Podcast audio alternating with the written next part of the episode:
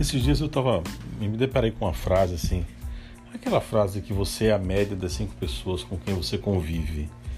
E parece muito clichê, mas é meio que verdade isso aí. Você acaba sendo empurrado para baixo quando você se cerca de pessoas é, também medíocres ou com uma, que não tenham uma capacidade de puxar, que não sejam cinco pessoas que sejam mais inteligentes, criativas, que levem para frente, pessoas positivas, otimistas.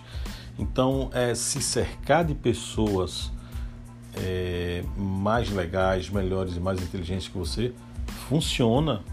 Funciona, você pode fazer o teste. É, e aí, pensando nisso, dá para aplicar isso para tudo, tudo na vida, tudo na vida. Então, assim, não perca tempo lendo livros que não te agreguem valor.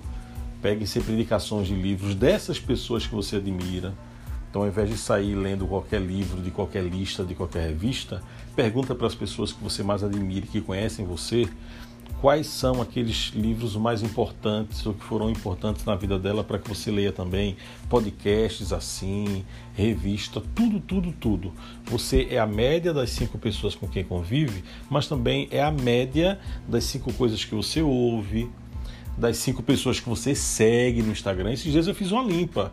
Eu fui lá, deixei de seguir um bocado de gente que não te agrega nada e você só fica seguindo para manter ali uma, uma relação política amigável e tal. Enfim, só segue quem de fato agrega valor, só lê os livros que de fato agregam valor, que as pessoas que você admira possam indicar para você e se cerque de pessoas que te colocam para frente, para cima e que te tirem da média, porque você é a média das pessoas com quem convive, tá? É, é meio clichê, mas é a verdade eu tenho experimentado isso na pele.